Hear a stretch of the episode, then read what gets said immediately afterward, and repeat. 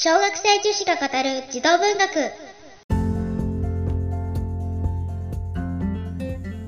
この番組は読書がちょっぴり苦手読書感想文を書くのはめっちゃ苦手だけどおしゃべりは大好きな小学生みずきが楽しく読書ができるようになることを目標に本の紹介をしたり感想をお話ししたりするラジオ番組です。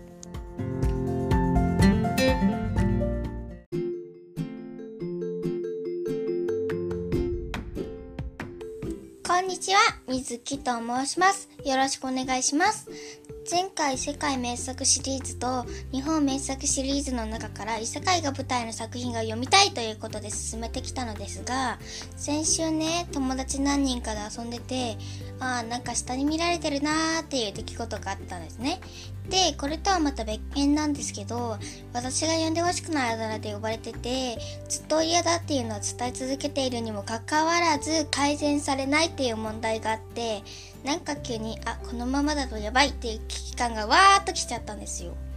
それでなんとかしなきゃって思ってとりあえず家庭学習の宿題用ノートにこういう問題があります。原因はこうだと思います。この対策を考えてみました。こんな対策をやってみました。相手の反応はこんな感じです。こんな解決を望んでいます。こんな解決は望んでいません。先生にはこういうことをしてほしいです。こういうことはしてほしくありません。みたいなことをねダーっと書いて今日先生に提出してまだ全然解決しそうにないというか手強そうだなーっていう感じなんですよね。なので今ちょっと異世界ファンタジー作品読んでいる場合じゃないぞということで今回からいじめ対策の参考になりそうな本を読んでいこうと思います。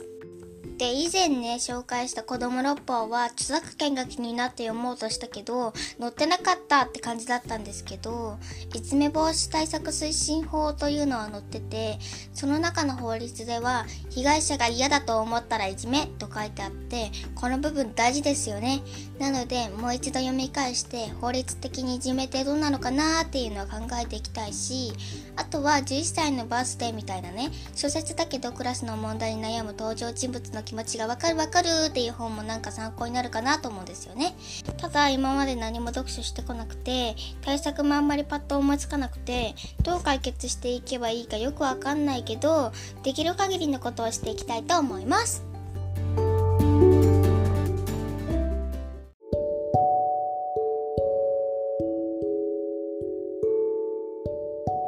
エンディングの。お時間です。今回は私の緊急事態宣言でした。